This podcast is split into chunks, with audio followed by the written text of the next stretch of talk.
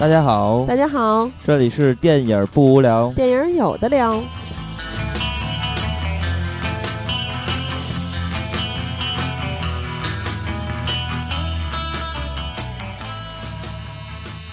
如果喜欢节目，请在新浪微博搜索“电影不无聊”，在微信公众平台搜索微信号 “dybwl” 下划线 “pq”，即“电影不无聊”首字母。关注我们，我们会不定期赠送电影票与周边礼品，分享热门影片观点。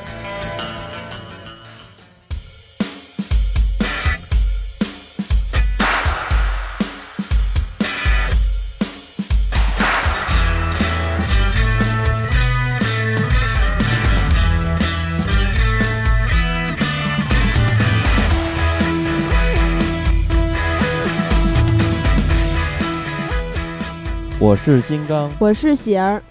呃，本期其实特别难得，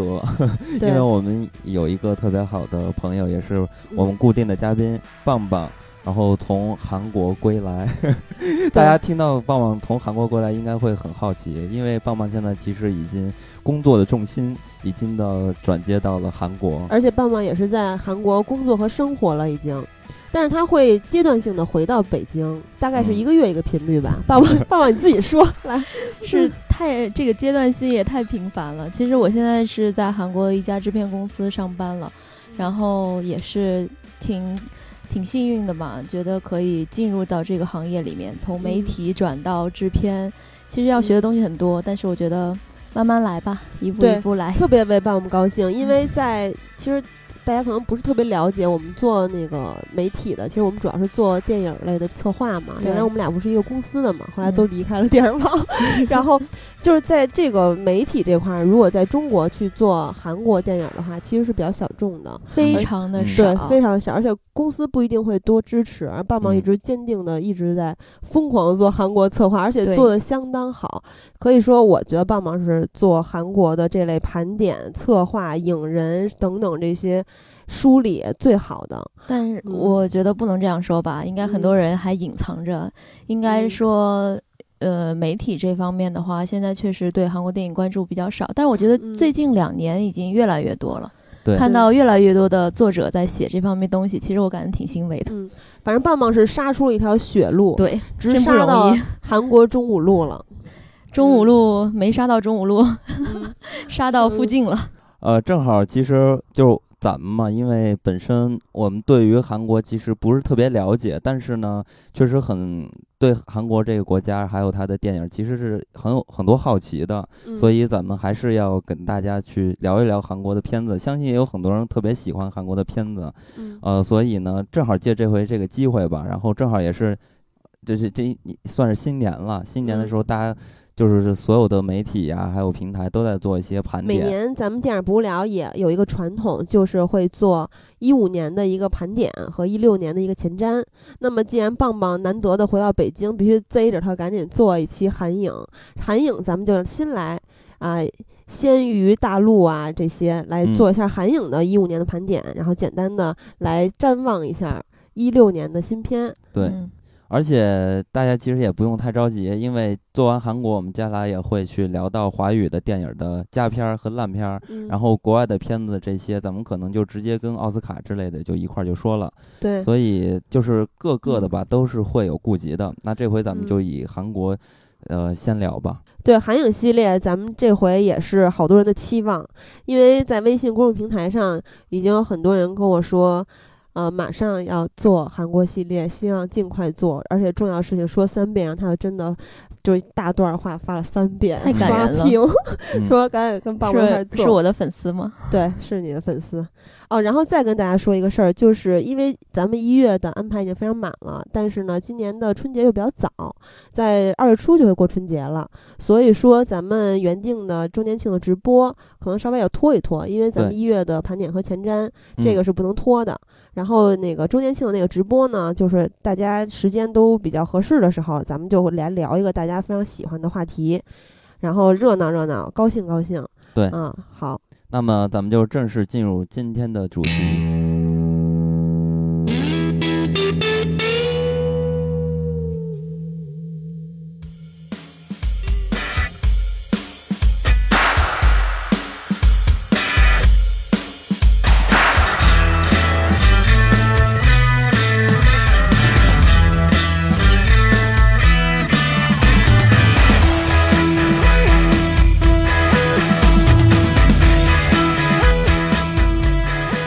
现在大家听到这首歌曲是来自于韩国2015年的票房冠军《老手》电影中的一个插曲吧。这个音乐还是算是挺好听的，然后也挺热闹的，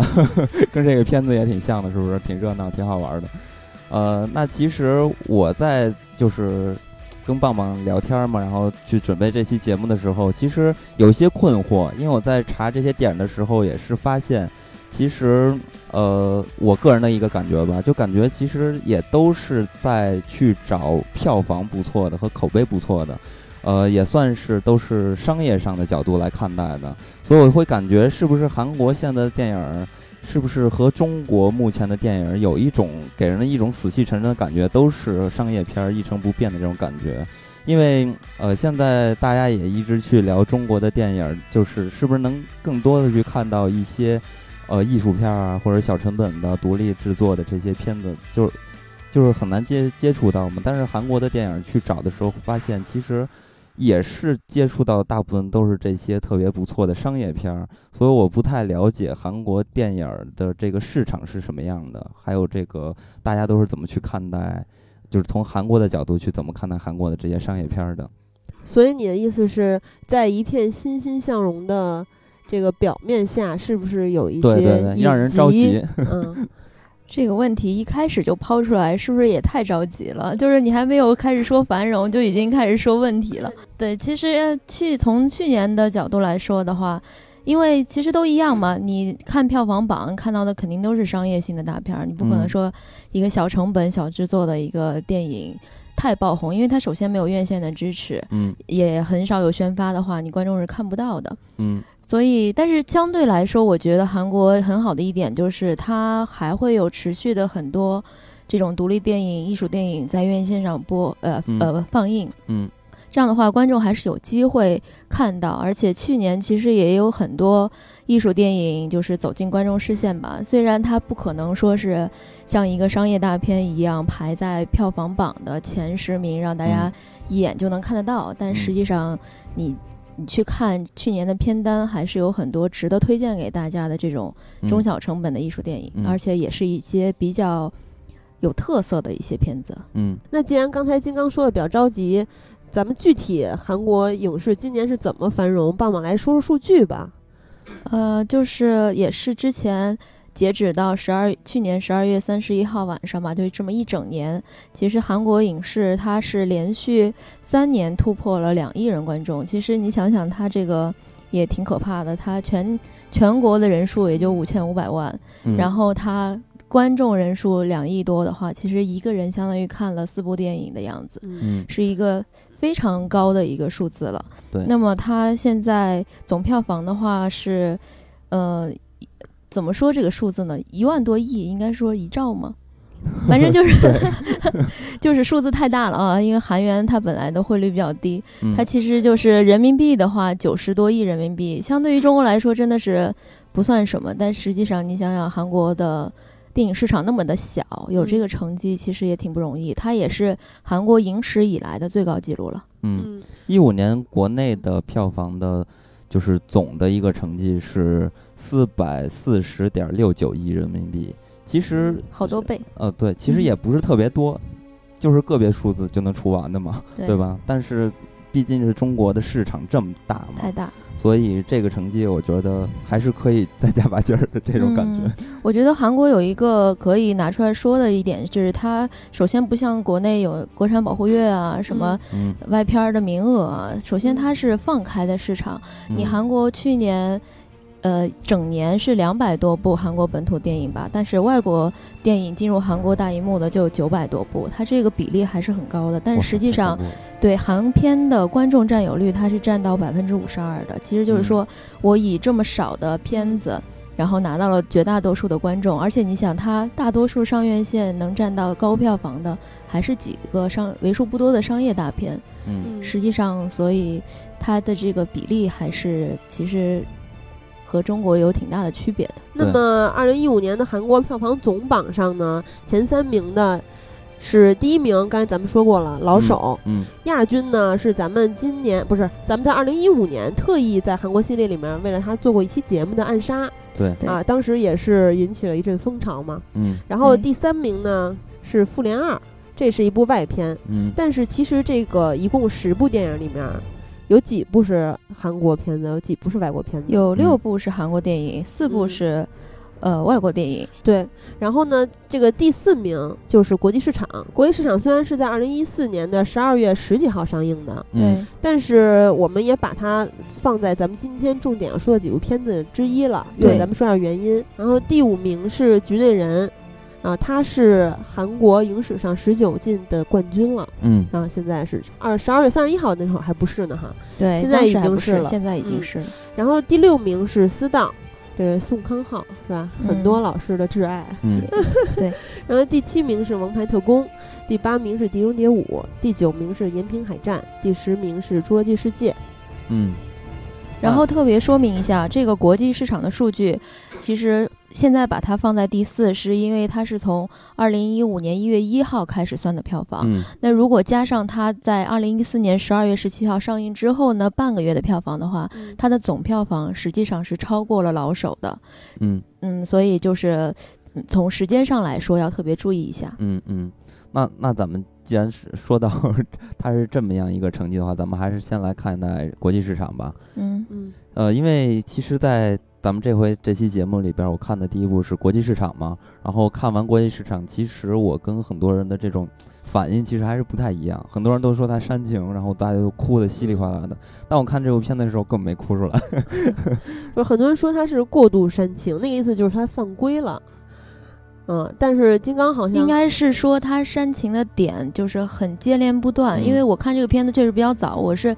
一四年韩国那边上的时候我就在那边看了，所以很多细节记不清楚，要靠你们两位来说一下。啊，这个片子其实大概讲了一个比较大家都很熟知的一个故事，因为对于中国人来说的话，来看待这个片子里边涉及到的一些历史事件来说的话，其实还是很有共同感的和认知感的。这个片子大概讲的是黄正明扮演的这个角色叫做德秀，然后当年他和他的父亲还有母亲还有一大家子。呃，就是妹妹啊，弟弟妹妹们，然后就是躲避战争嘛。当年是朝鲜战争，呃，对于韩国来说的是他们的韩国的内战吧。嗯然后在这个打仗中，然后为了逃生嘛，然后就从朝鲜跑到了韩国，然后在这个过程中是登登陆美国的那个船。船对，然后在其中就失散了。呃，在失散之前呢，呃，德秀的父亲和德秀说，呃，爸爸不在的时候，你就是家里的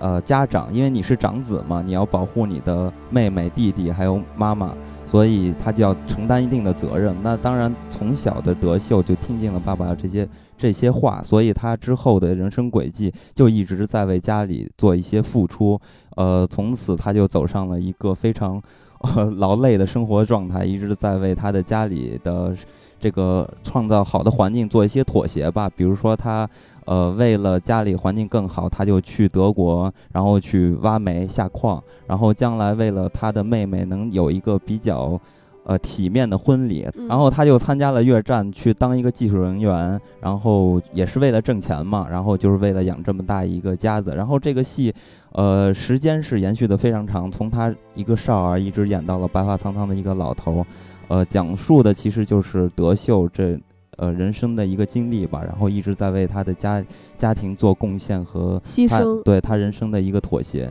所以这个片子大家听起来的话，就会感觉这是一个挺催泪的这么一个故事。但是我看起来还是不觉得它非常催泪，是为什么呢？是我觉得这个片子一就是很有韩国电影的一个风格。首先，煽情这块就不说了，韩国在这方面做的就已经非常牛了。呃，韩国电影其实他们在搞笑的这方面做的其实也是非常不错的。所以这个片子它不是一个简简单单的煽情片子，他应该是笑中有泪，就是一会儿哭一会儿笑。然后看起来的话，整个观影的过程其实是非常走心的这种感觉。所以也正是因为这种，呃，可能大家会觉得太直给了，所以反而会让人觉起来有些不适吧。所以有些人会有一些反面的声音，就是来抨击他的煽情。其实大家说国际市场催泪，主要针对的就是德秀跟他妹妹认亲的那一个桥段。嗯，确实，确实在那个桥段我有点儿忍不住了是吧？对，嗯，但是我觉得其实还没有过度的煽情，也不算犯规，因为它其实是结合着史实去编排的这个桥段，而且跟前后的承接也是很顺畅的。呃，其实刚才你说的这些煽情的桥段，我觉得其实还可以接受，因为之前这个片子出来之后，影评界的评论主要是因为。就是尹继军，他说他是德叔这个形象是参照他父亲，其实就是关键，他的问题在于他把这这个父辈这个角色就刻画的，嗯，太过于牺牲，就是完全是牺牲精神，就是就是一个完完美的人的这种形象，所以有一就是很多人看了会觉得这个这个形象塑造的有点。过于对对，有一有一点点假的成分在里面，所以其实它一些催泪的点吧，它是比较连接的，就包括最让我哭的也是刚才说那个找妹妹的那一段，但实际上它前前后后还是有很多点会让你觉得，导演会在这个点上会告诉你，就是他用镜头来告诉你说我我的父辈是这么的苦，然后我为了我的孩子，为了我的家人牺牲了这么多，就是很明显的一种。表达就是毫不掩饰，嗯，所以这种太过于明显的表达，反而让一些观众会看了会觉得有点不舒服。嗯，对，而且其实德秀演这个角色是。从未为了自己的追求和理想真正的活过，对，就是完全的牺牲嘛。对，其实跟咱们中国人这一点，因为他们也是很受儒家的影响嘛。对，这个就很重视家庭嘛。对，然后而且也是跟咱们一样，长兄为父，呃，需要为家人去牺牲，而且他这一生牺牲就牺牲了一辈子。嗯，而且其实他特别简单的这个设设定吧，就是每每看到夕阳的影子的时候，离自己的船长梦想更进一步的时候。然后下一下一个桥段就是又出了什么事儿了？家里出了事儿，比如说妹妹要结婚了啊，然后姑姑的店铺因为姑父是吧要给卖了啊，就要把为妹妹结婚做打算，然后把这个片店铺买回来去了越南，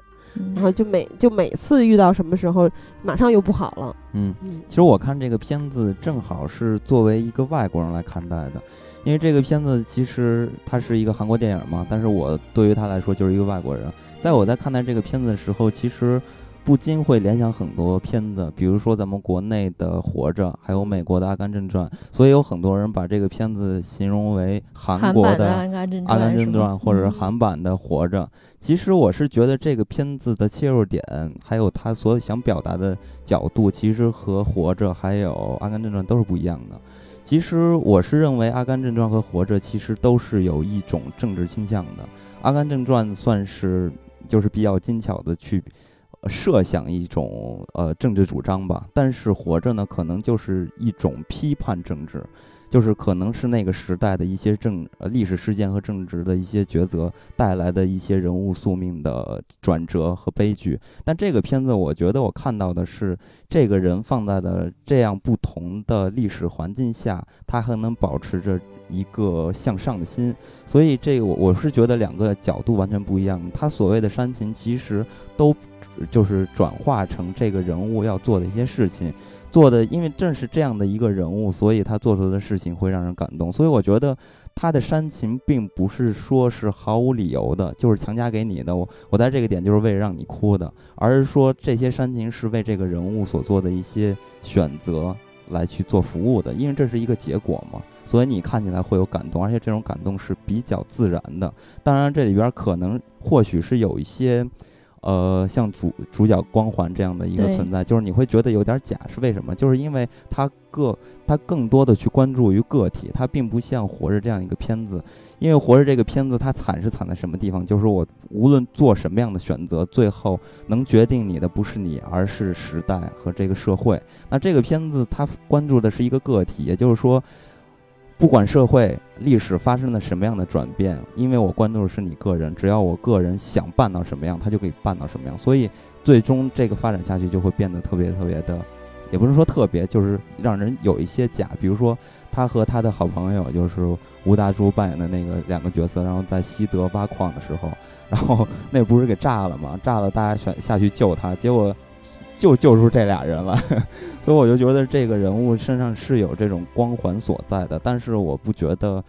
呃，就反过来来看吧，我觉得作为一个外国人，我不知道韩国人怎么样，那反正对于我来看的话，我觉得这也其实是也是我看待历史的一面镜子，因为你会感觉，因为在这个片子里边有几场历史戏，都能看到其实这里边有中国的一些影子。你可以看到一些，呃，韩国人对这些历史的角度吧。虽然这个片子的，呃，政治立场并不是特别的张扬和这种有倾向性和指向性，但是我我我我还是觉得这些点作为一个外国人来看，算是挺好玩的一个。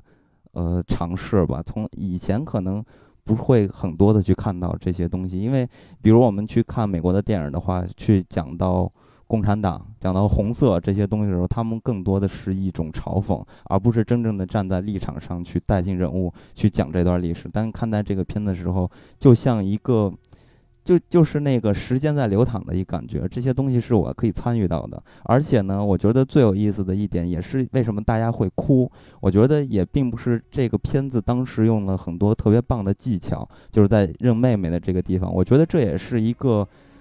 认同感在这里边。因为咱们中国呢，其实就是两岸关系嘛，曾经其实也有相似的事件发生。其实，在电影里边，它是南韩和这个北朝鲜，呃。双方的亲人在认亲，因为他们失散很多年。呃，当然大家都知道这个片子的最终，他的妹妹是被领养到美国了。但这个事件其实是应和了当时的这个历史事件。那这个事件其实，在咱们中国其实也是发生的嘛。就是我小时候在电视上就会看到这一幕，就哭的稀里哗啦的这种。你说的是大陆和台湾吗？对对对，这种呃这种就很迷茫的感觉啊，而且小时候也不明白。但是你回头再看这些事情的时候，通过一个呃外国片儿，你会找到一些自己去审视国内的这些历史事件和这些事件下的每个生命不同的这种呃生命的一个命运的呃路途吧。我我觉得还是挺有意思，所以我觉得这个片子我还是挺喜欢的。嗯，就是这个片子，你抛开它内在的价值观不谈的话，其实你从制作的角度来说，还是做的很精致的。而且虽然因为它的时间跨度比较长嘛，难免会在有一些环节你会觉得它比较慢，或者是节奏感跟不上。但实际上，你从整个的效果出来看的话，还是你你说不出来它有什么太大的毛病。其实节奏感这点我也没觉得有什么毛病。我觉得这我没觉得慢。这这种片子还慢吗？我觉得这个片子已经够快了。好吧，好吧。嗯，其实我看这片子最大的感触还是，就牺牲了，甭管是中国还是韩国，就牺牲了几代人的幸福换来的太平盛世。到了片子的尾声，有一些中学生的作为嘛，就是像电影里一样，他们是盲目排外、人情淡薄的。但是在咱们现实生活中，有很多人是在现在这个世界活着这么幸福，莫名感伤，还见不得别人比自己好一分一毫。就每当看到这样的电影的时候，都会让人自省，但也不是每回看这样的电影都会触动。这部片子会让我有一些触动。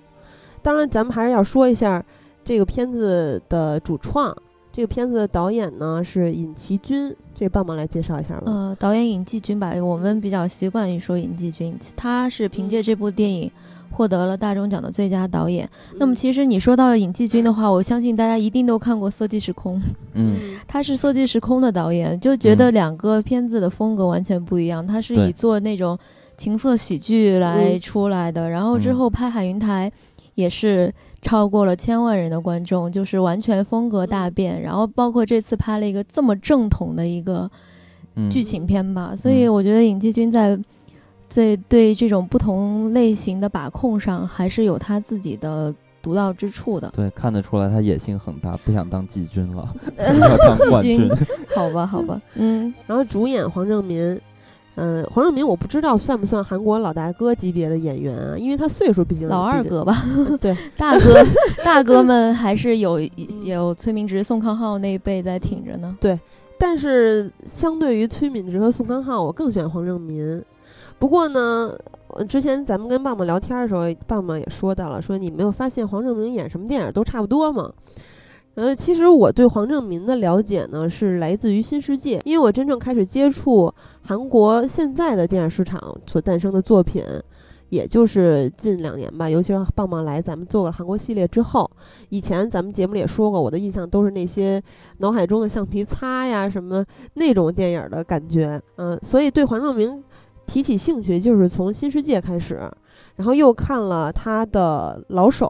嗯。再到国际市场，所以咱们也可以说说，因为黄正明今年有三部电影，嗯。对，对吧？除了刚才咱们说的国际市场老手，还有一部，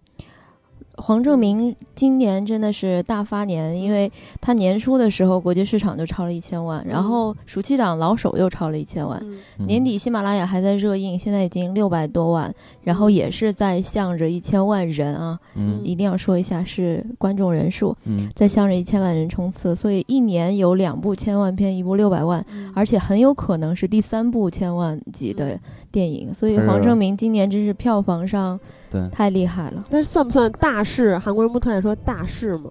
今年都说黄千万嘛，就是韩国的黄渤，嗯，他跟黄渤还是不太一样吧，感觉还是差一些。然后我不，这个差还是差别啊，不是互相差的意思。嗯他其实黄正明其实有一点你们可能不知道，他嗯出道前期还演过一部同性恋电影，这个大家感兴趣的话可以自己去 搜一下。他的脸不太想看他演的对，可以。恋片当年人家也是年轻过的嘛，现在虽然一直叫黄叔黄叔，但是也有过嗯年轻的时候。黄叔，其实早在九九年的时候，他就和崔敏植、宋康昊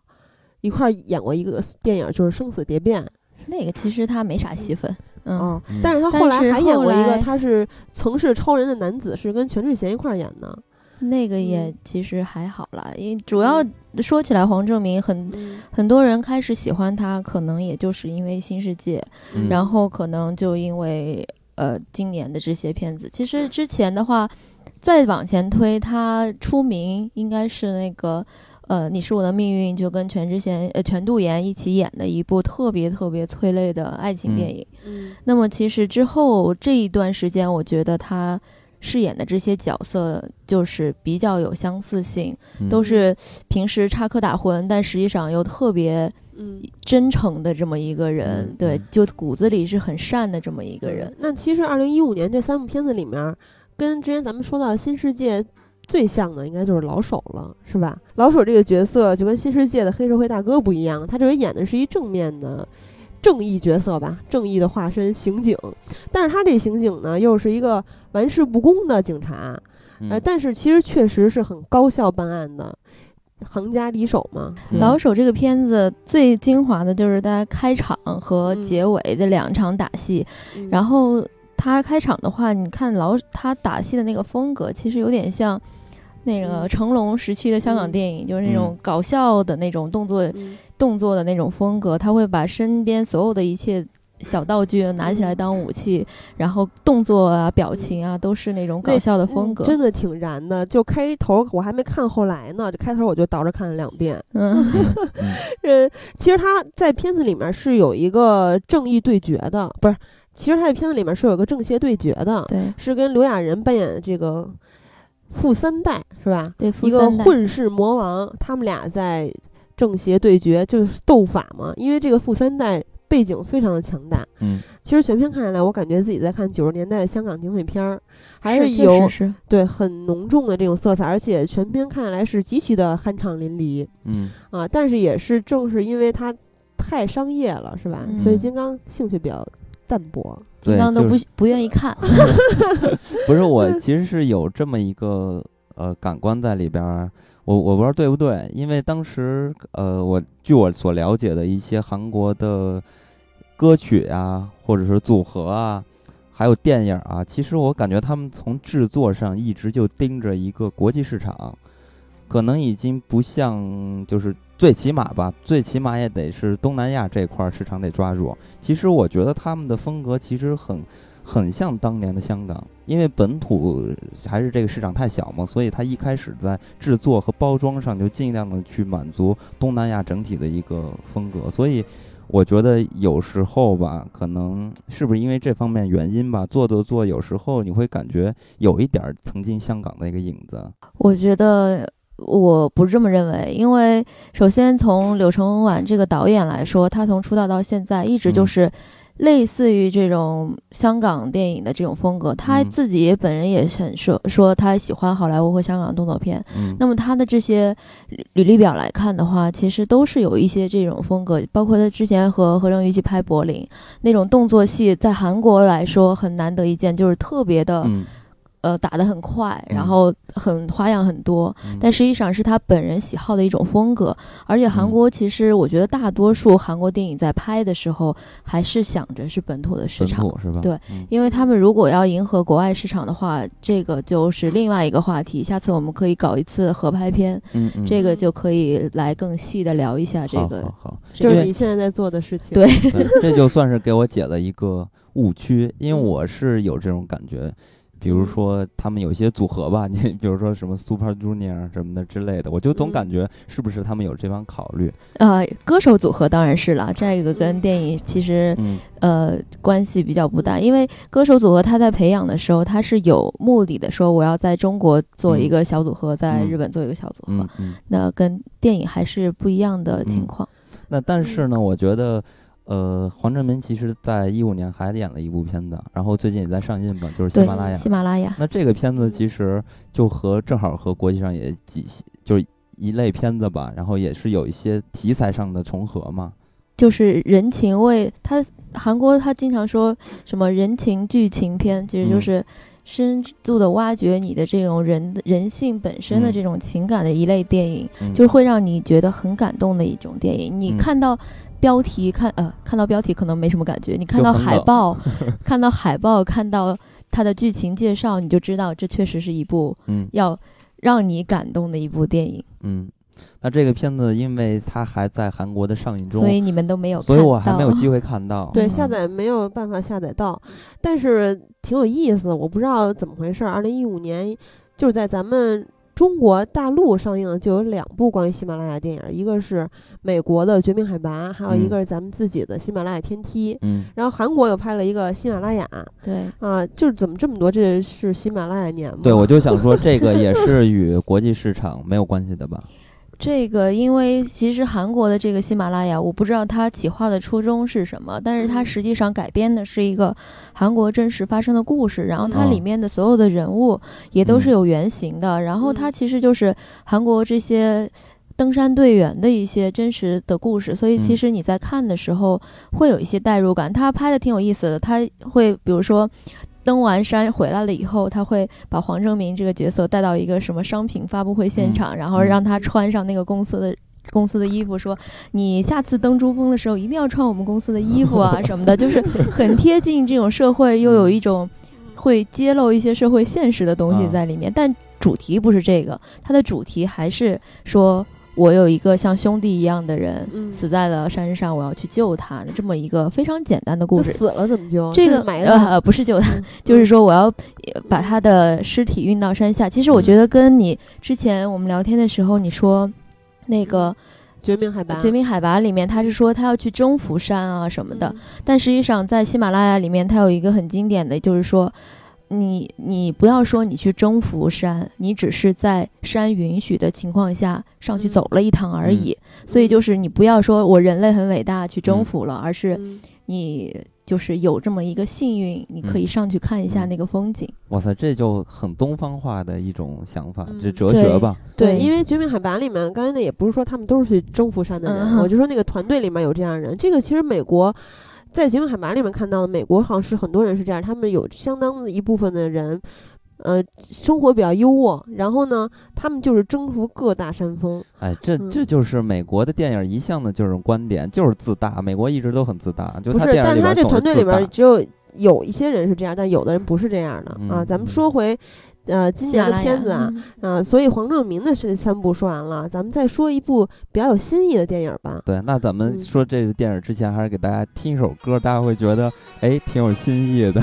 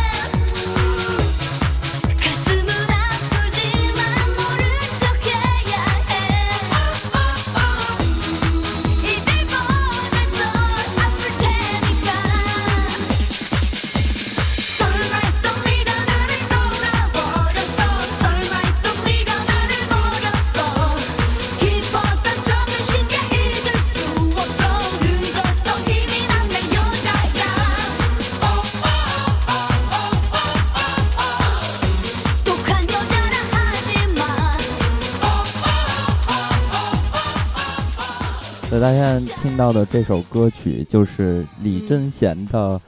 叫什么呀？我不会念。叫 哇，对哇，这不是有新意吧？这咱们小时候听过呀，原版是。但是问题嗯是在现在这个节目里面放这首歌，观众可能、听众们可能会觉得很奇怪。大吃一惊，因为这个其实棒棒当时还跟我形容了半天，说李贞贤你小时候肯定知道，我说我不知道，然后他就给我比划了半天，我还是没想出来。然后待会儿回来，棒棒给我找出这首歌，然后还跟我说了一个细节，就是他 MV 里边拿把扇子就跳那种舞，穿个古装，然后头上插个棍儿，然后拿个扇子，当时我一下就回忆起来了，我还发嗯现我还会唱这首歌。太难得了。其实他这首歌真是，呃，后来他很多歌曲都被香港那边翻唱嘛，所以其实我觉得中国观众大部分还是认识他的。对对对，那其实我特别好奇的是，因为李贞贤给我的一个感觉就是当年 MV 中的那个样子嘛。嗯但是这这回看《诚实国度的爱丽丝》这个片子，也就是咱们现在说到的这部片子，哎，然后我发现这个人我不认识啊，我从来不认识啊，我只是发现国内有一个演员长得挺像他，就是白百合。哇塞，不是挺像，我觉得简直就是失散多年姐妹一模一样，韩国版白百合。对，其实我听你们说像白百合，我当时没觉得，现在但是现在有一点点觉得挺挺神奇的。我之所以真的一直推荐大家看这部，包括我在微博上其实说过好多次，我是四月份的时候在泉州电影节，哎，四月还是五月，反正在泉州电影节看了这部电影，然后之后他们导演、主创都出来在讲这个。片子的幕后的事情，我当时觉真是被这个片子惊喜到，嗯，它是一种你之前没有看过的一种，嗯，很有趣的一种类型吧，嗯嗯，在韩国电影里面，对，所以我在看这个片子的时候，因为当时也看了几部韩国的片子嘛，就感觉还是都是那样。然后看这部的时候，我突然发现，哎，好有意思啊，这部片子。对，好有新意。对我我会更加嗯偏向于喜欢看这样的片子然后。很多人说这部片子 cut 味儿还是有一些的。对对对，嗯所以简单给大家说一下剧情，咱们就不不剧透了。就是说这个李贞贤扮演的这个角色呢，他是一个呃挺厉害的一个女士，然后她是为爱痴狂，然后为了她的这个老公吧，但是她老公这个人命运特别惨，特别坎坷，然后出上了很多很多生理上的问题，呃，所以呢，这别往那儿想，不是那种生理啊，对对对，就是很严重，比如说可能快死了之类的，或者受伤了之类的。嗯然后李贞贤为非常爱他嘛，然后为了挽救他的生命还有这个家庭，所以他要无私的奉献。当然和刚才咱们说到的，呃，黄振明的那种奉献是不一样的。他这种奉献就比较极端，是吧？但是这其中可能是因为一些社会原因，还有人和人的一些交际关系所带来的。所以这个片子可能咱们看起来的时候会觉得。很找不着感觉，到底想说什么？但是咱们一说剧情，其实大家就可以明白，其实它也是有所反应的一部电影。嗯那你们觉得这个片名《诚实国度的爱丽丝》，什么是诚实国度，什么是爱丽丝啊？我觉得这个城市国度可能嗯就是、呃导演想表达的这么一种嗯呃设想和一种幻想吧。我觉得诚实国度，就在我看来啊，它就像咱们的现实世界，是充斥着欲望和残酷的。爱丽丝这个人呢，我觉得就是李贞贤，就是他嗯好像就是一直就他跟别人都不一样，他好像活在自己的世界，或者说活在一个像爱丽丝一样去追求的那种童话世界一样。对，你说的很嗯对。其实你看它的主海报上，它就是嗯充呃很多鲜花的地上，然后她站在那儿，然后打扮的像一个女仆一样，拎嗯着个扫把什么的，就是很梦幻、很童话。嗯但是你实际上看它，它桶水桶里面和包括它拖把上，其实都是雪嘛。嗯它就是一种很残酷的世界。它其实《城市国度爱丽丝》就是你在这种残酷的世界上，要如何维持自己的真心，去追求自己想要的东西。嗯其实刚才金刚说的，他是什么为爱痴狂？我觉得他其实主要是为了自己能够获得嗯幸福吧，因为他从嗯中学开始一直到。一直到最后吧，反正嗯就是他所做的每一个选择，都是我要排除掉我所有阻碍我获得幸福的这些人嗯，就是你谁挡我，我就不让你。对，嗯，所以就是他的表现还是挺让人惊喜的。哎，我不知道这个翻译，我觉得是呃片名翻译《成是国度爱丽丝》，这个韩语就是直译过来就是直译这意思的完全直译哦，嗯，而且在片子里面，它是有反应的嘛，就是这个生活在理想世界的爱丽丝是一次次被现实世界的残酷和欲望击倒，对，然后呢，他又一次次的用自己，我觉得这点特别妙。他去杀人的时候，用的都是自己谋生的手段。对比如说 杀死抗议团长的时候，是用他投递报报纸那种特殊的方式，具体怎么着，大家看自己看就知道。嗯还有杀死抗议要员的时候，他那个洗衣店主嘛，他用的是散发小广告的名片儿，嗯，然后呢。呃，还当然还有清洁家庭清洁的那个拖把，都是他自己做的苦工嘛。都是他嗯当那个女仆的时候对那种感觉，但是训练出来的技能。而且这个片子我觉得跟国际市场有一点点像的是，也是每当目标或者梦想看到眉目的时候，有了希望的时候，就是你像她，就打败你。对，好不容易劝说丈夫支付巨额医医药费去做手术了，然后嗯结果，呃是吧，手指又被切掉了。对，其实我嗯觉得韩国电影很多时候都是在刻意的设置一种障嗯碍，然后达到这种戏剧冲突。然后关键是，有时候包括现在我们经常在看剧本的时候，它就是你的障碍太多了，反而会让观众觉得比较累。就是好嗯好多时候你可能看两三个障碍觉得还好，上次我看了一个剧本，连着杀了七个人，我都崩溃了。最后嗯 你你会觉得这种戏剧冲突还是适可而止吧？我觉得《城市国度爱丽丝》就是蛮好的，它因为它每一个障碍都是不同的类型。嗯，我觉得是这样，就是有时候这种东西加的太多，它就像过关卡一样，这种东西是设计出来的，所以会让人感觉也很编，就是写出来的、编出来的感觉。对，呃，但是这个片子，我觉得如果啊，也就不单说这部片子啊，但是有些片子你会觉得它特悬，有些专门强加了很多这种设计，但你你会感觉看起来，哎，你觉得有意思。我觉得有时候这些东西。做出风格来就不一样了。嗯比如说罗拉快跑，如果没有风格的时候，你会觉得这就是编。对，我觉呃得这个、这个片子最大的风格在于，它明明是一个就是很惨、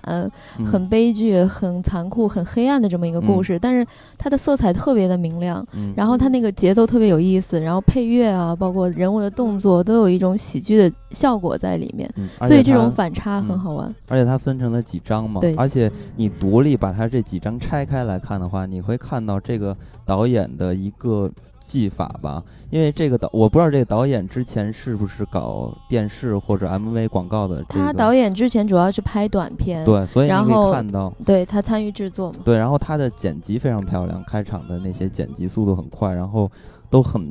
就很很耐人寻味。比如嗯说那个镜头推到手上啊，还有刀出现的时候，还有那还有有毒的河豚的这些镜头的剪辑，其实我觉得都是挺有这个导演的风格的。对，而且他在坏人说话的时候，老是只有一张嘴的特写。对，但是呢，刚才你们就说嘛，就是这个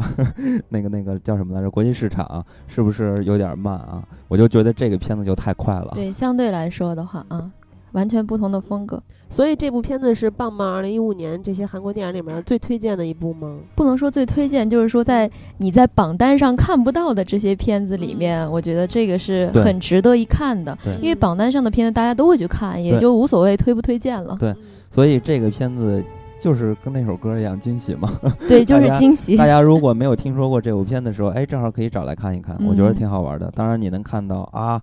白百合演了这么棒的一部片子，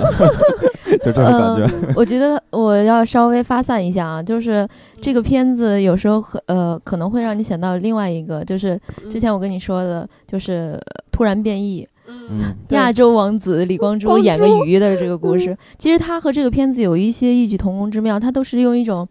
有一点奇幻、有一点过分夸张，然后有喜剧的方式来表达这种社会黑暗面的嗯这种形象。所以虽然那个影片整体拍的，我觉得还是有问题的，但是从题材的角度来说可以看，对《光洙》这部片子，我是看 Running Man 看到的，你一定要看一下。他已经在好多期里面被人查说说你听说你演了部片子是一只鱼，而是一条鱼，那么对下一次是不是要演什么乌龟什么之类的？从头到尾在 电影里面没有露过脸，唯一露脸的是在照片里。对，但是他第一次主演的电影吧？对，这当主演，感觉有一种听相声的感觉。嗯，因为他的内核还是说要批判社会，因为他是因为参加新药实验，所以被药物的副作用变成了一只鱼。关键他变成鱼以后，他的女朋友想卖了他，他的爹想通过他得到赔偿金，然后他的律师想通过他赚钱，就是一种悲剧角色，对，很悲剧的角色，但用很荒诞的手法来表现。嗯，其实我觉得有时候一个。呃，创作者吧，他们能做出来一些有风格的东西，就避免不了这里边需要设计。这个片子可能有时候会让人觉得有些不适，我觉得很大部分原因都是来自于导演的设计，比如说这种，呃，几张几张的方式，然后还有这些镜头的设计，还有故事的这种。这种非常非常天马行空的设计，所以可能会引起一些人的不适。但是我觉得正是因为这些设计，反而这个片子有了一种风格。所以呢，也正是因为这种风格的关系存在，所以会引起有人爱，有人就不爱。所以我们这儿是推荐，如果大家不喜欢的话，不要来找我们。对，不要怪我们。那接下来，呃，咱们再说一部有一个也是我挺喜欢的，刚才咱们也说到了老大哥的这样的一个选手来出演的片子，而且这部片子当然对得起老大哥的这个名号，他演的真的是相当出色，而且除了他，其他的人物演的也非常出色。这个片子叫做《私道》，那老大哥是谁？你不说一下？老大哥就是爱飞出来的宋康昊，爱飞出来宋康昊。而且不得不说一下，这部片子里面还有刘亚仁。对，是吧？就刚才咱们说到的，在老手里面演富三代那个混世魔王刘亚仁，今年也是有两部片子，是吧？嗯，这个口碑或者说票房都非常卖座。他关键是他。今年的两部电影全都超过了千万人的观影人次，其实这个在他们这个年龄段的年轻的男演员来说，真是一个前所未有的好成绩。嗯嗯。而且刘亚仁这个演员，之前我不是说挺喜欢金宇彬的吗？但金宇彬其实原来就是一个偶像剧的电视剧咖，然后后来看《Running Man》觉得他挺可爱，但是看完刘亚仁之后，马上就把他。在我心里抛弃了，非常关注这个人啊。金宇彬的粉丝会在你的微博下留言的。这个刘亚仁还挺帅的，长得。就是他没长得很有个性，对他没有那种就咱们现在老说的小鲜肉的那种太嫩的感觉。嗯，他蓄起胡子演那个就发了疯的这个世子的时候，那个状态其实看不出来非常青涩的那种稚嫩的感觉。而且他在《私道》里面是跟宋康昊同台飙戏，在《老手》里面是跟黄正民，压力很大。你没有觉得他没有表现，就是你没有觉得他并没有给人逊色的感觉吗？就是我在看《老炮儿》的时候。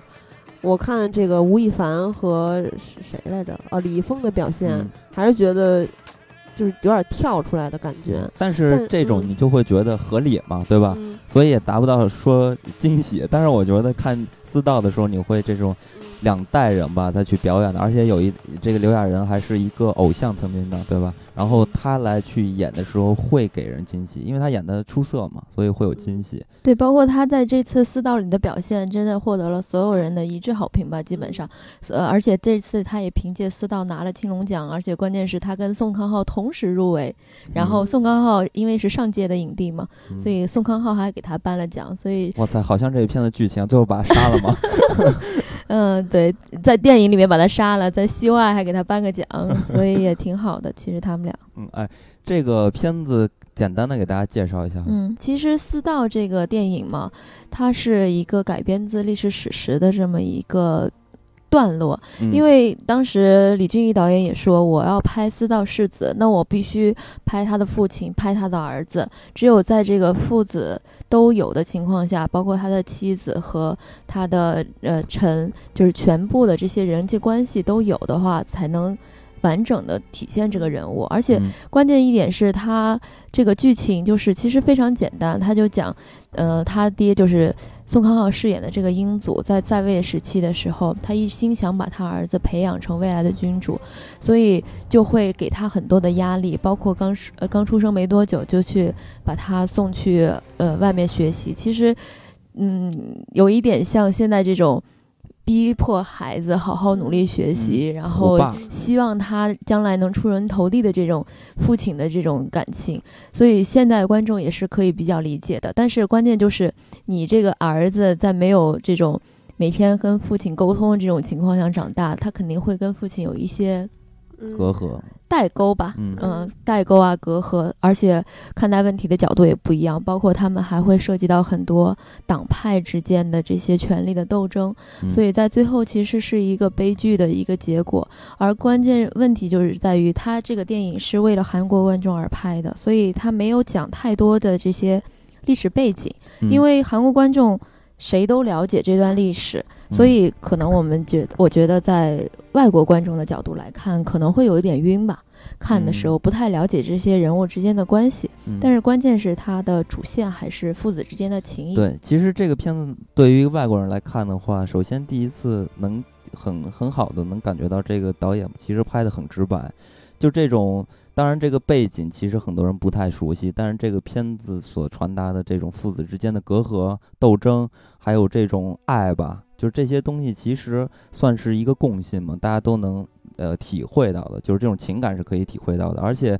作为一个中国人看这个片子，其实还是有这种认认知感，还是很强的。因为像这个片子发生的这种历史事件，在中国也是非常常见的，这就是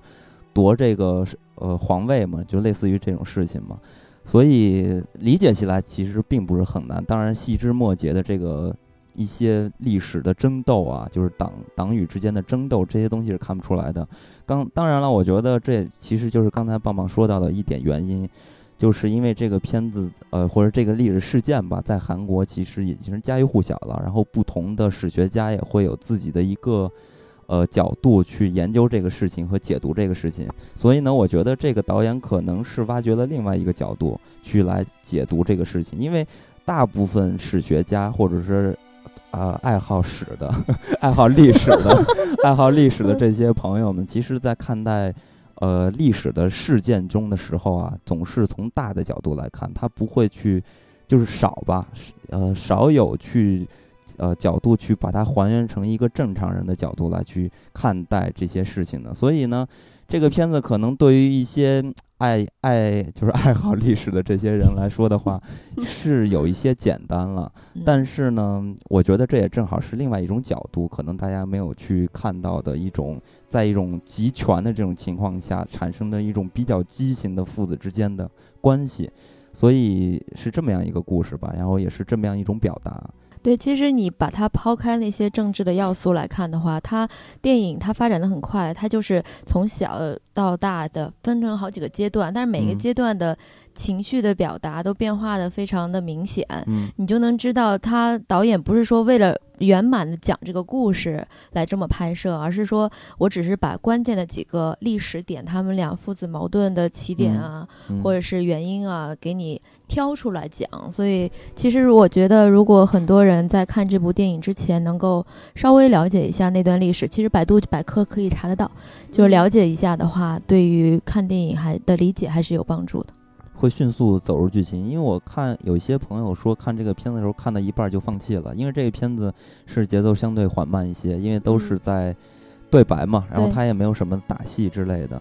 呃，所以看起来如果大家不知道这些历史背景的时候，看到那儿就已经晕了，然后就会放弃。我觉得嗯主要是这点吧。而且我觉得其实很多中国观众是不喜欢看韩国的年代戏的，嗯，总觉得韩国太小，没什么可研究的，就是这种感觉。跟我相反，我就很喜欢看这种韩国的古装剧，我基本上古装剧都不挑，什么嗯都看。而且这个片子，就算看到一半儿的观众，我希望他回去一定要坚持看到，把他关进柜子里，然后他再去选择要不要接着看。因为你关在柜子里的那个情感的爆发和，包括他儿子端着水来给他嗯喊的那几声，我真的觉得。作为国外观众，我都有点受不了。嗯然后包括我们的很多老师跟我说，最后虐成狗，然后哭死了。嗯对，所以还是很感人的。到最后，其实我看这个片子之后吧，然后去查了查这个历史的一个背景吧，当时看到了一幅画，就是画这个英祖大王的一幅画像。然后其实能找和宋康昊找到一个共同点，就是大胡子。但是那个画像和宋康昊长得也太不一样了。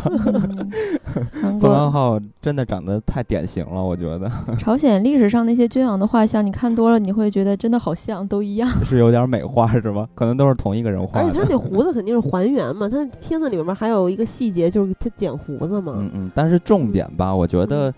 还是这段历史是非常非常有意思的，嗯因为这里边有很多党羽之间的斗争。其嗯实，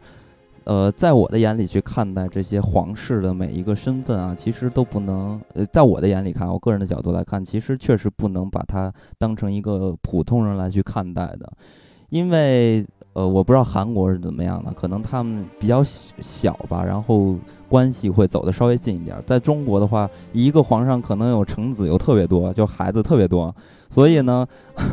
一般打架都是孩子和孩子之间去打架，所以呢，就会感觉嗯他们的感情其实沟通并不像咱们呃平时生活中家里的孩子走得这么亲，可能他们一出生就带着使命感，我就要。呃，通过不同的，就是每个皇子身后的这些势力都在推着他往前走，所以说他一出生就是要进入卷入一场斗争嘛。所以你在看待这个片子的时候呢，也会发现其实有很多很多的细节去值得你去玩味吧。所以我觉得最有意思的看历史剧就是在这块儿，就是在勾心斗角，然后去陷害啊、算计啊。当然了。呃，我再去按我这种想法再去看待这个片子的时候，我就会有一种感觉，对于这个世子的认认知度吧，我就会觉得这就是一个扶不上墙的阿斗，子子弟。我我我是觉得他确实不太适合当一个皇上，所以呢，他最终的这个走向，我觉得有一部分是天生是一个宿命吧。我觉得他确实不像他的父亲，就是这么。像一个皇上该有的样子，所以，呃，在看待这个片子的时候，不满意的地方其实也是刚才说到的那一点，就是我觉得它有点太简单了。虽然他找到另外一个角度，但是我还是觉得太简单了，因为还是刚才说到那些，其实每一个皇上、皇子，就是世子，所谓的世子这些，其实。在我眼里看来，他们其实是一个职业。如果是一个职业的话，可能情感就要靠边儿放了。首先要看的就是《权力的游戏》吧，就是这种斗争的东西。嗯，所以李俊宇找导演不找你拍嘛，因为你跟他的思想是完全背道而驰的。对，李俊宇导演他就是希望能够通过从史实中抓出这么两个人物来讲一讲父子的情。其实，包括刘亚仁之后在。采访的时候，他也说：“你看这个故事虽然是个古装片，但实际上就像一个现代剧是一样的。他孩子不愿意学习，老爹非要把他箍进补习班里面，天天念，然后希望他继承集团的这个家业，是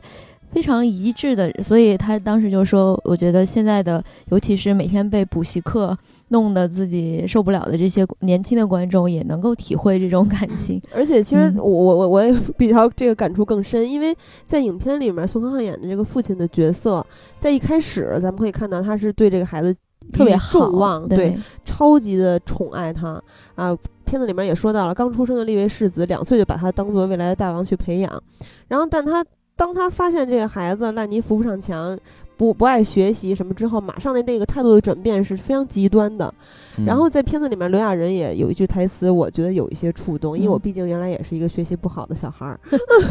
他说：“我呃，我我宁愿不需不要这个什么江山，我不是在乎这些，我想要你的一些温暖的话。”他最后还喊喊过一句：“他说，你什么时候把我当做呃，你你只是把我当做世子，你什么时候把我真正的当做你的儿子？”所以就是还是那种感情吧，还是导演最想突出的一个部分。嗯，当然了，这个片子我觉得在拍摄上，就是他怎么去讲这个故事，讲得非常好。你有没有发现这个片子其实是？通过类似一种罗生门的方式，就是多角度，通过不同的人去还原这段历史。所以说，他其实站在了不同的角度上去带入这个历史。当然，他和罗生门不一样，罗生门是其实是有一种人性上的东西，但这个可能更多是去还原这个历史的一个点，从侧面去看这段事情。所以，我觉得这个片子。呃，算是给咱们去拍这种历史题材，尤其是这种就大家都非常熟知的这种历史剧的时候，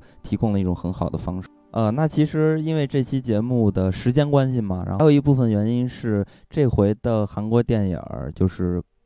可能吧，让大家能有非常明显的印象的，其实不是特别多。嗯，最明显的就是暗杀了，这个咱们之前还聊过对了。对对，所以呢，所以也就会有一些漏网之鱼。所以大家如果除了刚才咱们说到的这几部片子，嗯，还想看一看零五年啊一五年韩国有哪些嗯片子的话，呃，咱们再来做一些简单的介绍吧。对，其实说实话啊，二零一五年的片子对于我来说，没有一个特别完美的五星级的，就是好的不得了、没有毛嗯病的一个电嗯影。其实多多少少都有一点遗憾，但是如果你要说，呃，看完这次刚才我们推荐的这三部之外，还觉得对韩国电影感兴趣的话，我觉得可以再多看几部去年还觉得还不错的一个电影，至少它开启了一些新的方面，可以让大家去有一些新的感受。嗯比如说年初的时候，就有一部呃讲青春片的故事，叫做《二十》，嗯是吧？嗯就是你喜欢的金宇彬对，出虽然说演的电影我现在更关注刘亚仁了，但是我还是很早就把二十下载下来。对我觉得二十它是一个很轻的一个电影，它就是一个青春片的喜剧，嗯但是它不像咱们国内的青春片，动不动就是谈恋爱啊，要死要活的呀，要嗯堕胎呀、这种。它是讲的三个二十岁的这种男生的朋友，他们嗯面临自己的未来有不同的选择，但他虽然是一种喜剧的态度来在做，但实际上他是给你一种。人生不同选择的一种方式，让你很有感触，就会回想到自己当年的那个时啊，代。那你要说到这儿，我就更想看了，因啊为你想在大学快毕业的时候，那个时候就是面临咱们人生中第一个重大抉择择的时候，我在那个时候特别的茫然。包括他们嗯最后一、一场戏，就是他们三个人走在一条路上，然后背影这样推过去，嗯你就是他们三个人踏上自己的人生路，就那嗯种感觉很好。就是而且关键是推荐这部电影一定要推荐一场戏，就是他们在中国餐厅里面的一场打戏，放着交响乐，然后用慢动作，非常的搞笑，希望大家可以。有时间的话看一下，嗯然后另外就是社交恐惧症，这个也是一个独立电影。这个独嗯立电影之所以去年会拿拿到台面上来讲，主要是因为卫生那部电视剧捧红了一个叫做边耀汉的一个演员。那么嗯他在拍卫生之前拍了一个独立电影，而这个独立电影我觉得最重要的是它聚焦的是这种很新鲜的一种社交网络直播的一种形态。就比如如说像斗鱼一样，它有一些直播，然后粉丝。嗯对，不是，它是那种视频直播，然后嗯粉丝可以在下面留言实时互动的这种，嗯然后他们就去人肉搜索找这么一个在网络上留呃留那个脏话的这么一个女啊孩儿，结果嗯被卷入杀人事件的这么一个故事。嗯也可以看，然后洪尚秀导演去年拍了一部叫做《这是对那是错》的一个电影。我觉得我之前其实个人来说，洪尚秀导演的电影我都看，但是并没有说是像很多洪尚秀的粉丝一样那么爱，就是每部都爱的要死。嗯但是我觉得去年他的这部是特别有意思。我在嗯釜山节、呃釜山电影节看了以后，就觉得太好玩了。他拍的，他是拍了两段，前一段他都是一男一女的对话，但是他会根据这个男生说的话的不同，导致不同的嗯结果，所以他是这时对，那时错，就是两段完全同样的场景，完全同样的开头，嗯但是导致了不同的结果，就是你觉得人生很无常，就是这种嗯感觉，有点无性之人的感觉。对，就是很有意思。还有一个我虽然很喜欢，但是很多观众不喜欢，然后票房也很烂的一部 叫做《桃李花歌》的电影。因为我之所以喜欢这个电影，我刚才也说了，我我对所有的古装片都完全没有抵抗力，就很喜欢古装片。然后这部电影呢，它是讲潘索里，潘索里其实就是韩国的一种古代的一种唱腔吧，啊，我刚才就以为你要唱歌了呢。它是一个这种唱腔，它虽然是那种讲呃，因为之前林权泽导演也拍过《悲歌一曲》嘛，但是他这个电影跟《悲歌一曲》是不一样的，《悲歌一曲》主要是那种人生的苦，而这个《桃李花歌》主要是那种求之不得那嗯。种。跟爱情有关的一种苦，但是更多的是他这个人物的成长，嗯。所以希望大家可以对韩国的这种古装电影改观吧。哎，这个电影我看到，除了柳成龙之外，有一个人吸引我的注意，就是裴秀智。裴秀智不是国民初恋吗？他这个是一偶像偶像型的人物吧？对啊，裴秀智她是偶像女子团体组合出身的，嗯，然后其实她之前之所以被称为国民初恋，是因为她演那个《建筑学概论》，嗯然后演韩家人的大学时期的角色吧，所以就被称名称为国家呃国民初恋。然后这次其实也是一种改变形象，因为他在这个里戏里面大多数场景都是完全素颜的，嗯然后他为了练那个练声，也可能要素颜，然后穿的邋邋遢遢的，然后嗯妆也没有，然后头发乱七八糟，在雨里面练声的那个场景还挺感人的。嗯而且他最让我感动的一点是，他有一场戏是，他一开始唱潘素里唱的很不好，嗯。然后柳成龙就告告就骂他说，你这个根本没有体会到这种爱情，你没有体会到这种感情，你不可能嗯。唱好这首歌。然后当时他对他师傅已经有一点那种情感了，嗯。所以他看着他师傅负气而去的那个背影，然后重新唱了那段嗯那段歌，所以那一个场景，我觉得他秀智的表现特别好。虽然很多人不待见偶像出演电影，但是我觉得还可以给大家一个机会。对，这个之之前嗯这个就是韩国观众对于韩国演员的一种要求是吧？他们嗯和好像似乎和国内稍微有些区别，就是偶像演员、偶像人物是吧？应该叫做转型偶像当明星吧哦偶像明嗯星转型当呃大荧幕演员会有一些排斥是吧？偶像明星，不管他是演电视还是演电影，都是会让很多人会关注他。然后比如说你演技好的话，大家说哦嗯还行。嗯但是如果你真是，但是大多数嗯，都是演技不行，对对，对就是只靠名气。那么嗯这样的话，肯定大家很多观众就越来越不喜欢偶像明星转型呃转转行当嗯这个演员。但是还好有一些最近有几位我觉得都不错，就是偶像转行当演员的，还是对以一种开放的态度来接纳这件事吧。嗯嗯，然后再说两部，一部就是现在呃最近上的，都是十一月在淡季上的，但是取得了很好票房成绩的两部电影，一部是《黑四进门》，它是韩国第一部讲述驱魔的，它主角是两个神父，一个是金允熙饰演的老神父，一个是老神父说就是说资深神父，嗯。一个是姜东元饰演的这种刚神学院还在上神学院的这么一个年轻神父。那么两个人就面临的一个问题就是，有一个女孩被恶魔附身了，然后他们要嗯。去驱逐这个女孩身体里的恶灵。但是我觉得这部片子最大的看点在于饰演这个女孩的这个演员朴素旦，她真的是演技太赞了。嗯一定，因为她被恶灵附身的时候，她有不同的表现。嗯所以还是很有看点的。然后包括她那些驱魔的那些仪式，都是非常的仪式化，也是影片的一大看点吧。嗯而且关键是很多女观众就会说，姜东元穿神父服，那我无条件一定要去看。嗯对，所以这个也是一个大的看点，角色扮演 是吗？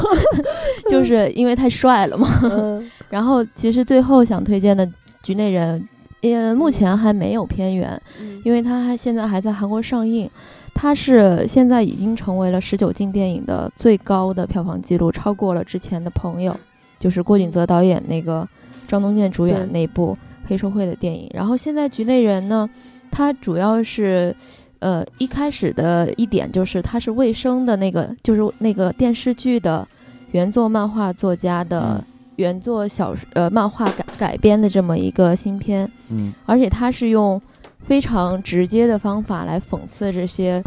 官商勾结呀、官官嗯官方媒体勾结呀，就是这种社会的现实。嗯，嗯，我觉得到时候有片源的话，不妨看一下。对，嗯这个我也是挺想看的，但是可惜在咱们这次节目之前还是没有片源的。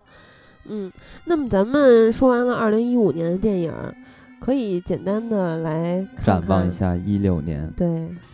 呃，就是之前呃，在一月一号之前，我看韩国电影执行委员会那边列出的二零一六年的新片已经有九十部了，就是登记在案的已经有九十部。嗯那么今年肯定还是会超过二百部的这么一个量吧。我们嗯就从这九十部来看的话，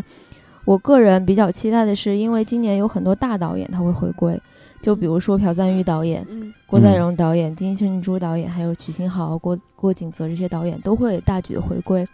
然后还有另一方面是这些有几个之前在独立电影界非常有名的导演，比如嗯。严泰华啊、袁心元这样的导演，他也会以商业大片的这种、呃形式来挑战一下，所以还是挺令人瞩目的。今年其实从四大公四大发行公司的角度来说，CG 这边我个人很期待的就是我们小何叔。朴赞玉那部。小何叔主演的《小姐》，虽然他从标题和内容来看，他都不是绝对主角，因为主角肯定是那两个女的小姐。小姐、小姐和她的仆人。对嗯他作为一个假的虚张作势的伯爵来说，还不是绝对的主角，但是嗯。因为也是朴赞郁导演去拍这么三十年代的故事嘛，还是嗯。很想看的。而且他这个电影其实是改编自一个英国的小说，然后英国小说也是之前有一个三部的英国的电视剧，嗯。叫做《指尖情挑》，而且他把这个英国的维多利亚时期的故事放在朝鲜三十年代的朝鲜这种嗯。改编，我觉得大家可能对电影感兴趣的人都应该看一下这种不同时代的改编是怎么做的，对于以后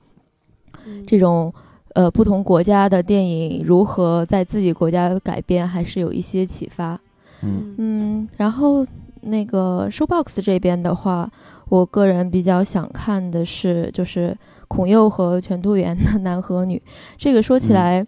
它是其实有一点怎么说？从目前的信息来看的话，有一点情色的那种感觉。他们是 他们是 他们是一男一女在国外相遇，然后有这么一个感情的交流吧。呃，说的是不是太含蓄了？嗯其实因为肢体的交流，看点的话，嗯主要在于孔侑他第一次拍这种嗯电影，嗯对，嗯所以还是很期待。然后我想想啊，还有 New 的话，虽然 New 去年除了《延平海战》之外，大湖也扑了，也没有什么特别大的好的电影出来，但是今年的话，我觉得还是最期待的是严向浩导演的《釜山行》。就是我之嗯。前跟你聊的时候，有嗯说到这个电影，严向浩导演他之前是动画片导演，他拍了很多，比如说《侏罗之王》啊、《伪善者》啊，都是在国外获奖嗯。或很多的一个动画片导演。然后这次呢，他终于要挑战拍真人大导演，呃，真人大电影了。嗯他的《釜山行》这个电影呢，也是韩国很难见的这种丧尸的题材。对僵尸的题材对，它嗯其实是连接的。他之前会拍一部叫做《首尔站》的动画电影，嗯是在讲在韩国首尔站爆发的这种僵尸危机，然后各种乱七八糟的事情。他是不然后是在就是反反射就是去年韩国的这个就是他是什么流感吧？就是是不是这个？他是出僵尸吧，我也不知道他呃对。嗯然后之后呢，他就会接着从首尔站开往釜山的这个 KTX 列车上，也嗯是僵尸横行啊，对但是这还是一个个就是密闭空间，密闭空间，嗯然后还是有也是孔侑来演的。嗯嗯，那么这个肯定因为韩国很少这种僵尸电影嘛，所以出嗯来的话应该还是蛮值得一看的。然后还有就是乐天的话，乐天这边我觉得比较期待的是《德惠公主》，因为首先刚才也说我很喜欢这种时代剧啊、古装剧，《德惠公主》它是许清浩导演，真的是时隔好多年回归的一部电影。嗯虽然他之前在中国拍那个《危险关系》，大家都觉得很 张柏芝那 不知道该怎么说好，嗯，但是这次的话，他拉着孙艺珍，然后朴海日也是我很喜欢的演员，嗯。然后尹载文这些人一起来演，呃，来讲述这个朝鲜高宗女儿的惠公主她这么一个坎坷人生经历的这一个故事，嗯。我觉得也是很值得看的，因为它这个首先是改编自史实的，然后它能讲，因为去年从暗杀开始，总是想说暗杀，从暗杀开始，其实嗯打破了一个三十年代的电影不卖座的这么一个以前的惯例。嗯那么之后的话，我相信还会有很多三讲述三十年代这么一个历史的电影会出来。那么之后会不会还有像《暗杀》这样有所突破的电影，还是拭目以待吧。嗯。嗯。呃，虽然现在只是因为时间关系，简单给大家说了这么多，但是如果大家想更多的了解，就是今年即将上映的这些影片的信息，可我可以到我的微博去呃随时看，因为我每天都会发一些新片的嗯各种信息在上嗯面。对，嗯喜欢韩影还有韩国影人的朋友，也可以关注一下棒棒的微博。他的微博叫做暖情 KR，大写的 K，小写的 R。嗯，对，其实搜暖情嗯就 OK 了。对然后，二零一六年的这个前瞻呢，其实是韩影日历哈，目前还是比较简单的罗列一下，之后可能会有一个详细的版本。嗯，现在这个韩影日历是在置顶的微博，然后之前咱们提到的这个二零一五年的一个票房的文章，也是可以在他的微博看到的。对，当然嗯大家呃想关注韩国电影，除了棒棒的微博，当然咱们自己电电影影无聊不无聊其实也是可以关注的。嗯对，你们可以发发问题给电影不无聊，然后让他们转达给我，对，其实一直以来就有人给我们发，但是你没有嗯转达给我。不是，就是都是发喜欢、期好好待，好好，大家可以踊跃提问。主题也可以发啊。对，对对棒棒对说的对，就是大嗯家想知道的、了解韩国的一些什么嗯事情或者嗯电影对吧？嗯其实嗯都可以跟我们去。嗯，对我还要特别说一下，我也不是什么专家，也是从个人的角度来说，嗯来喜欢或者不喜欢什么电影，大家也不嗯要说我我不喜欢的电影就过来骂我，对吧？啊不会的，电影不无聊一直都是这样，肯定你我我我这个人比较 脆弱比，较心里比较脆弱 我，都被骂习惯了。我还是比较脆弱，所以嗯大家就是。呃，喜欢什么电影来跟我讨论？如果你实在很恨什么电影的话，嗯你就自己恨好了。啊，棒棒肯定经历过很多事情。啊，不过对，确实，呃确实，我经常会发发一个什么新片影信息的时候，有有人在我我微博底下留言嗯。大骂这个演员，嗯。其实我觉得，哎，看着也挺不舒服的。嗯，对。那么咱本期就到这里吧，然后呃，有机会棒棒回来，咱们再接着聊韩国电影。当然了，这个应该频率不会非常非常的这个呃嗯，慢的，对就是因为棒棒还是很有，还是很频繁的会。但是我觉得电。影不无聊的观众不会天天想听韩国电影吧？就我觉得 这个，半年一次好了。我觉得 这就有点太慢了。嗯我是觉得棒棒就是现在虽然在韩国生活，然后嗯也在工作，当然了，他还是和中国。和就是嗯。北京吧，然后中国的电影儿，还有韩国的电影儿都会做一些交流，然后也经常会有机会回国的，所以咱们还是会嗯。正常的去做这些对，反正这个今年韩国系列的频率不会低于去年就是了。去年嗯，才几部，对啊，就两部。不肯定不会低于去年嘛，好的肯定要高于去年嘛。好的好频率那么呃，嗯我也是希望今年韩国电影能多出一些精品，让我嗯有在节目中有的说，不然的话 没什么好电影，我也不好意思来这边做推荐，对不对？嗯，好的，对，那这也是影迷的期望。对嗯嗯，那么咱们本期就到这里，呃，最后给大家放一首这个《私道》里边的，算是韩国的一个传统的歌曲吧。我个嗯人当时看《私道》这部电影的时候，听这首歌还是嗯非常觉我还得。挺想学着悦耳的唱一下。嗯，可以学。那咱们就伴随着这首歌曲，跟大家说再会。拜拜。 음역을 하고 일배추로 감흥을 하여 살다 남으신 명과 복록은 자손